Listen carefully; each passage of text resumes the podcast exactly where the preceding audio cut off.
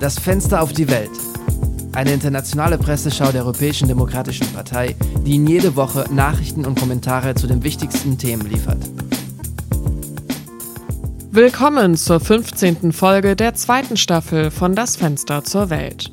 Heute ist Freitag, der 2. Dezember und in diesem Podcast hören wir die besten Leitartikel aus aller Welt zu den Themen der Migrationskrise, der Internationalen Tage für die Beseitigung der Gewalt gegen Frauen und die chinesischen Proteste gegen die Beschränkungen der Covid-19-Pandemie. Beginnen wir gleich mit der ersten Serie von Leitartikeln. Das erste Thema des heutigen Tages ist die Migrationskrise. Um eine Lösung zu finden, fand am vergangenen Freitag ein außerordentliches Treffen der Innenminister der EU-Mitgliedstaaten statt. Der erste Beitrag zu diesem Thema kommt von der spanischen Zeitung El País. Die Redaktion der spanischen Zeitung geht von der Geschichte der Ocean Viking aus, dem Schiff der Nichtregierungsorganisation SOS Mediterranee, das eine Krise zwischen Italien und Frankreich auslöste und weitet dann den Blick auf die Migrationssituation insgesamt. Die durch den Krieg in der Ukraine ausgelöste Ernährungskrise in Afrika in Verbindung mit dem Migrationsdruck aufgrund des Klimawandels haben die Ankunft irregulärer Migranten in der EU in diesem Jahr auf 275.000 Menschen beschleunigt, 73 Prozent mehr als im gleichen Zeitraum 2021, erklären die Journalisten. Vor allem die Zahl der Migranten und Flüchtlinge auf der Mittelmeerroute aus Nordafrika hat um 50 Prozent zugenommen. Und alle Prognosen deuten darauf hin, dass die Zahl weiter steigen wird. Trotz der Tatsache, dass die EU-Staaten nach Ansicht der Europäischen Kommission eine moralische Pflicht und eine rechtliche Verpflichtung zur Rettung von Migranten in Seenot haben, sind die in dem Plan zur Verstärkung der Maßnahmen der Union vorgesehenen Maßnahmen weder neu noch in der Lage, die Notlage alleine zu bewältigen. Nur durch konkrete Maßnahmen, so die Schlussfolgerung des Leitartikels, kann dem Drama, das sich täglich im Mittelmeer abspielt, Einhalt geboten und künftige EU-interne diplomatische Krisen in der Migrationsfrage vermieden werden. Der nächste Artikel führt uns stattdessen zu einem der beiden Länder, die in die bereits erwähnte diplomatische Krise verwickelt sind. Frankreichs Le Monde. Für die Wissenschaftler Shoshana Fein und Thomas Lindemann, die an der Katholischen Universität Lille bzw. an der Universität Versailles-Saint-Quentin Politikwissenschaft lehren, nutzen die europäischen Staaten die Gesetzgebung, um ihre eigene Verantwortungslosigkeit zu rechtfertigen. In der Tat werden Schiffbrüchige oft als diejenigen dargestellt, die für ihre Notlage verantwortlich sind. Es wird argumentiert, dass es für Migranten riskant ist, das Mittelmeer zu überqueren und dass ihr Wohlergehen in ihrem eigenen Land oder in den Nachbarländern besser aufgehoben wäre. Wobei diese Position mit Argumenten der Effizienz und des Humanismus begründet wird. So die beiden Professoren. Mit dieser Position und der in der Dublin-Verordnung verankerten Verpflichtung, den Antrag im europäischen Ankunftsland zu stellen, wird die Verantwortung für die Aufnahme von Asylbewerbern auf Länder in Randlage wie Italien und Griechenland abgewälzt. Ein weiteres Argument, das von den Regierungen häufig angeführt wird, ist, dass die Todesfälle auf See auf die Aktivitäten von Kriminellen und Menschenhändlern zurückzuführen sind. Eine Ansicht, die von Wissenschaftlern und Akteuren der Zivilgesellschaft weitgehend angefochten wird, da sie andere strukturelle Bedingungen außer Acht lässt, wie die Verschärfung der Grenzpolitik und die Verringerung der legalen Migrationsrouten, die Migranten dazu zwingen, sich an kriminelle Organisationen zu wenden. Solche Rechtfertigungen, so der Artikel, erwecken den Eindruck, dass das Gesetz den Rechtsstatus und nicht den Menschen schützen soll. Die Retter scheinen sich mehr um die Grenze zu kümmern als um die Schiffbrüchigen, stellen die Kolumnisten abschließend bitter fest. Wir konzentrieren uns weiterhin auf das Thema Migration und gehen noch konkreter auf die öffentliche Debatte ein. Eine der bemerkenswertesten, aber am wenigsten beachteten Veränderungen in der Politik der letzten zehn Jahre war der Wandel der öffentlichen Meinung zur Einwanderung, stellt Robert Ford, Professor an der Universität Manchester und Kolumnist der britischen Zeitung The Guardian, fest. Die jahrzehntelange Tendenz, die Einwanderung als ein zu kontrollierendes Problem zu betrachten, nimmt nun rapide ab, erklärt der Professor. Im Land jenseits des Ärmelkanals setzt sich die Meinung durch, dass die Einwanderung viele wirtschaftliche, soziale und kulturelle Vorteile bringen kann. Der Prozentsatz der Wähler, die sich dafür aussprechen, dass das Einwanderungsniveau gleich bleiben oder steigen sollte, war noch nie so hoch, selbst wenn die Einwanderung Rekordwerte erreicht hat. Die Gründe für diesen Wandel sind vor allem der Brexit und die Covid-19-Pandemie, die die Bedeutung der von Einwanderern besetzten Arbeitsplätze für die Gesellschaft deutlich gemacht haben. Die Labour-Partei hat jetzt die einmalige Gelegenheit, den Diskurs über die Einwanderung zu verändern, heißt es in Fords Leitartikel abschließend. Es könnte sich lohnen, dieses Risiko einzugehen. Wir setzen diese Presseschau mit dem Internationalen Tag zur Beseitigung von Gewalt gegen Frauen fort, der jedes Jahr am 25. November begangen wird. Dieses Datum wurde in Erinnerung an die Ermordung der drei Mirabal-Schwestern gewählt, die 1960 auf Befehl des damaligen Diktators Rafael Leonidas Trujillo ermordet wurden und als politische Aktivisten in der Dominikanischen Republik tätig waren. Eine weltweite Studie zu geschlechtsspezifischen Tötungsdelikten an Frauen, die 2019 vom Büro der Vereinten Nationen für Drogenkontrolle und Verbrechensverhütung veröffentlicht wurde, ergab, dass im Jahr 2017 weltweit jeden Tag 137 Frauen durch die Hand ihres Partners oder eines Familienmitglieds starben. Der erste Leitartikel zum Thema Feminismus stammt von Lucia Taboada, Journalistin bei der spanischen Zeitung El Diario. Tabuada zufolge ist der Machismo manchmal wie Essen zwischen den Zähnen. Man muss jemanden darauf hinweisen, um ihn zu erkennen. Für den Journalisten leugnen die meisten Männer und Frauen nicht die Existenz von Lohnunterschieden, Belästigung oder Gewalt gegen Frauen. Ganz im Gegenteil. Was sie jedoch nicht anerkennen, ist das Etikett, ein Macho zu sein. Selbst wenn eine oder mehrere Frauen sie auf Verhaltensweisen hingewiesen haben, durch die sie sich unwohl oder verletzt fühlen.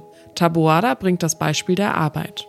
Die meisten Männer, schreibt der Kolumnist, haben keine Erfahrung mit systematischer Diskriminierung in der Arbeitswelt, wie viele Frauen berichten. Es ist daher für einen Mann schwer zu verstehen, was die vielen kleinen Formen der Diskriminierung, denen Frauen in der Arbeitswelt ausgesetzt sind, sie auf einer tieferen Ebene beeinträchtigen und das berufliche und persönliche Selbstwertgefühl der Frauen untergraben. Laut einer Studie des Regina Sophia Center on Adolescence and Youth ist jeder vierte Jugendliche der Meinung, dass der Feminismus ein Phänomen ist, das den Männern schadet. Feministische Argumente können ermüdend sein, sich regelmäßig, rekursiv und wiederholend mit einer Patina des Zorns, die verärgert, räumt Tabuada ein. Sie betont jedoch, dass sie aus einem bestimmten Grund da sind, für uns selbst und für unsere Rechte. Genauer gesagt werden im Jahr 2020 in 17 EU-Mitgliedstaaten 788 Frauen von einem Familienmitglied oder Partner getötet. Mit dieser beunruhigenden Statistik beginnt der Leitartikel von Maria Eugenia Palop und Marlin Björk, der im belgischen EU Observer veröffentlicht wurde. Aber das sind nicht die einzigen Arten von Gewalt, unter denen Frauen in der EU leiden. Der hohe Kommissar der Vereinten Nationen für Menschenrechte, so die Kolumnisten, erklärte, dass die Verweigerung des Zugangs zu Gesundheitsdiensten, einschließlich Abtreibung, kann geschlechtsspezifische Gewalt, Folter und/oder grausame, unmenschliche und erniedrigende Behandlung darstellen. Selbst in Europa stoßen Frauen beim Zugang zu einem Schwangerschaftsabbruch oft auf viele Hindernisse. Ein Beispiel ist der Fall von Justina Wyrcisninka aus Polen, die in ihrem Heimatland wegen Beihilfe zur Abtreibung vor Gericht steht, weil sie angeblich einer Frau, die Opfer häuslicher Gewalt war, zu einer Abtreibung verholfen hat. Ein weiterer Aspekt, der in der öffentlichen Debatte oft ignoriert wird, ist das, was Palop und Björk als ökonomische Gewalt bezeichnen, die die Abtreibung denen vorbehält, die sie sich leisten können. Jeden Tag, so die Kolumnistinnen, leiden Tausende von Frauen unter patriarchalischer Gewalt zu Hause im öffentlichen Leben oder durch die strukturelle Gewalt eines Staates, der ihnen ihre grundlegendsten Rechte verweigert. Um dieses Phänomen einzudämmen, so die Schlussfolgerung, sollte die Union alle erforderlichen Rechtsinstrumente bereitstellen, um den Frauen ihre Rechte zu garantieren. Wie wir gehört haben, ist die wirtschaftliche Lage von Frauen manchmal ein weiterer Grund für soziale Ausgrenzung und Gewalt gegen Frauen. Und um die wirtschaftliche Situation der Frauen in unserer Gesellschaft geht es im nächsten und letzten Beitrag zu diesem Thema. Laurence Nacua, Journalistin der französischen Zeitung Les Echos, stellt uns die Daten vor, die das Frauenforum für Wirtschaft und Gesellschaft, das diese Woche in Paris tagte, gesammelt hat. Im Jahr 2022 werden weltweit nur 45 Prozent der Frauen eine Rente beziehen, heißt es in der Veröffentlichung des Forums.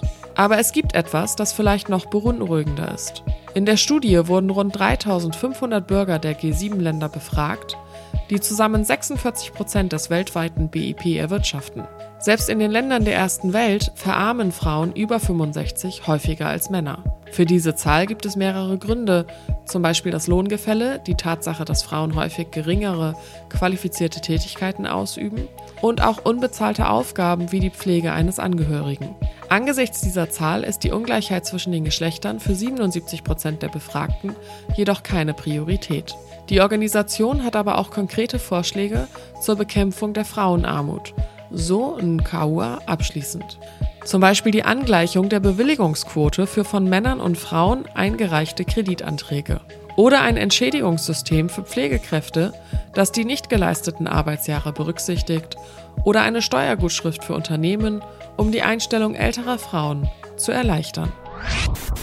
Im letzten Teil dieser Folge wechseln wir nun das Thema und sprechen über die Proteste, die in mehreren chinesischen Städten und vor einigen chinesischen Botschaften in der ganzen Welt stattfinden. Der Grund für die Proteste sind die von der Regierung in Peking weiterhin verhängten Maßnahmen zur Bekämpfung des Drogenhandels und die Gesundheitsbeschränkungen, die die Bewegungsfreiheit und die persönlichen Freiheiten der chinesischen Bürger stark einschränken. Laut Guido Santevecchi, Journalist beim italienischen Corriere della Sera, sind Xi Jinping und seine Technokratenkollegen in den Sumpf einer wirtschaftlichen und sozialen Krise geraten, die sie sich selbst eingebrockt haben, indem sie den unerfüllbaren Traum verfolgten, die Covid-19 aus dem Staatsgebiet zu eliminieren, um die Überlegenheit des autoritären und repressiven Modells gegenüber dem westlichen Chaos zu demonstrieren. Proteste und Streiks, wie sie in der jüngeren Geschichte des asiatischen Riesen selten vorkommen, letzte Woche rebellierten 200.000 Arbeiter in Chengdu. Der Name der Stadt ist vielleicht nicht geläufig, aber sie ist die für chinesische Wirtschaft von zentraler Bedeutung, denn in Chengdu werden Apple-Produkte hergestellt. Und es ist in der Tat auch die Wirtschaft, die unter den schlimmsten Folgen der von der Regierung auferlegten Beschränkungen zu leiden hat. Wirtschaftswissenschaftler sagen für das vierte Quartal 2022 ein Nullwachstum voraus. Peking hat zu viel Zeit und zu viele Ressourcen vergeudet, ohne eine Strategie zu entwickeln, um aus dem Käfig der Gesundheitsbeschränkungen auszubrechen, wie es im Westen der Fall war. Insbesondere dank der Impfkampagne. China scheint in eine Sackgasse gelandet sein. Die Menschen haben die Beschränkungen satt und protestieren, aber wenn es jetzt wieder geöffnet würde mit seiner weniger wirksamen und weniger verbreiteten Impfstoff, mit seinen weniger gut vorbereiteten Krankhäusern, würde es in den nächsten sechs Monaten 363 Millionen Infektionen und 620.000 Todesfälle geben. Nach drei Jahren, in denen wir unter Abriegelung gelitten haben, so Santevecchi, konnte nicht einmal Xi den Chinesen für das Schwere des Versagens erklären und zugeben, dass der Parteistaat schlechter funktioniert als die westlichen Demokratien. Für Stefan Cornelius, Kolumnist der Süddeutschen Zeitung, stellt sich angesichts der chinesischen Proteste und des Versagen Pekings beim Umgang mit der Pandemie die Frage, wie korrigiert sich ein vermeintlich unfehlbares System selbst? Laut Cornelius ist dies alles auf die mangelnde Verantwortlichkeit zu Beginn der Pandemie zurückzuführen. Die Impfkampagne wurde zu einem nationalistischen Ereignis umgedeutet. Die Pandemie war das Werk des Teufels durch Ausländer. Deshalb wurden ausländische wirksame Impfstoffe nicht zugelassen und schwache chinesische Impfstoffe in zu geringeren Mengen produziert. Fehler, über die in Peking nicht gesprochen wird, da das von der Kommunistischen Partei auferlegte Narrativ von der Unfehlbarkeit des von ihr geschaffenen Systems ausgeht. Wir kehren also zur Ausgangsfrage des Leitartikels zurück. Kann die Partei von Xi ihre Pandemiepolitik korrigieren, ohne die Kontrolle zu verlieren? Was das chinesische Regime aus dem Zusammenbruch der Sowjetunion abgeleitet hat, ist genau die zentrale Notwendigkeit, die Kontrolle zu behalten, um sein Überleben zu sichern. Es ist die Fähigkeit, sich selbst zu korrigieren, die über sein Schicksal entschieden wird, so der Journalist abschließend. Autoritäre Systeme sind schon immer zusammengebrochen, wenn ihre Version der Wahrheit nicht mehr mit der Realität vereinbar war. Und damit kommen wir zum letzten Beitrag des Tages wenden wir uns dem Land zu, das zu diesem Zeitpunkt in der Geschichte am meisten mit China konkurriert, den Vereinigten Staaten. In der New York Times fragt der Wirtschaftswissenschaftler Paul Krugman, was wir im Westen von der chinesischen Situation lernen können. Was wir in China sehen, ist das Problem autokratischer Regierungen, die nicht in der Lage sind, Fehler zuzugeben und Beweise, die ihnen nicht gefallen, nicht zu akzeptieren, erklärt der Wirtschaftswissenschaftler, der kurz die Strategie der westlichen Länder und Chinas nachzeichnet. Während im Westen alles getan wurde, um die Kurve abzuflachen und dann im Vertrauen auf den Impfschutz wieder zu öffnen, war die chinesische Führung davon überzeugt, Covid mit Schließungen endgültig ausrotten zu können. Selbst angesichts der erdrückenden Beweise des Gegenteils, die Versuche, das Virus zu unterdrücken, hatte auch einen Boomerang-Effekt. Zu der geringen Durchimpfungsrate kam eine schwache natürliche Immunität hinzu, die nur durch eine Infektion mit dem Virus erreicht werden kann. Eine Änderung des Ansatzes würde nun bedeuten, dass China seinen Fehler eingesteht, während eine Lockerung der Vorschriften zu einem enormen Anstieg der Infektionen und Todesfälle führen können. Aus all dem können wir zwei Lehren ziehen. Erstens, Autokratie ist der Demokratie nicht überlegen. Autokraten können zwar schnell und entschlossen handeln, sind aber andererseits nicht in der Lage, ihre Fehler einzugestehen, wie dies auch bei Russlands katastrophalem Krieg in der Ukraine der Fall ist. Zweite Lektion. Wir sehen, warum es für Führungskräfte wichtig ist, offen für Beweise zu sein und bereit, den Kurs zu ändern, wenn sich herausstellt, dass sie falsch liegen. Zusammenfassend lässt sich sagen, wir sollten uns vor Möchtegern-Autokraten hüten, die ungeachtet der Beweise darauf bestehen, dass sie immer Recht haben. Wir nähern uns dem Ende der 15. Folge der zweiten Staffel von Das Fenster zur Welt. Wir danken Ihnen, dass Sie uns gefolgt sind und freuen uns darauf, Sie nächsten Freitag wieder mit den besten Leitartikeln aus Europa und dem Rest der Welt begrüßen zu dürfen. Die redaktionelle Arbeit dieser Woche wurde von Daniele Rutzer durchgeführt und am Mikrofon saß ich, Lara Büsing. Wir hören uns nächste Woche.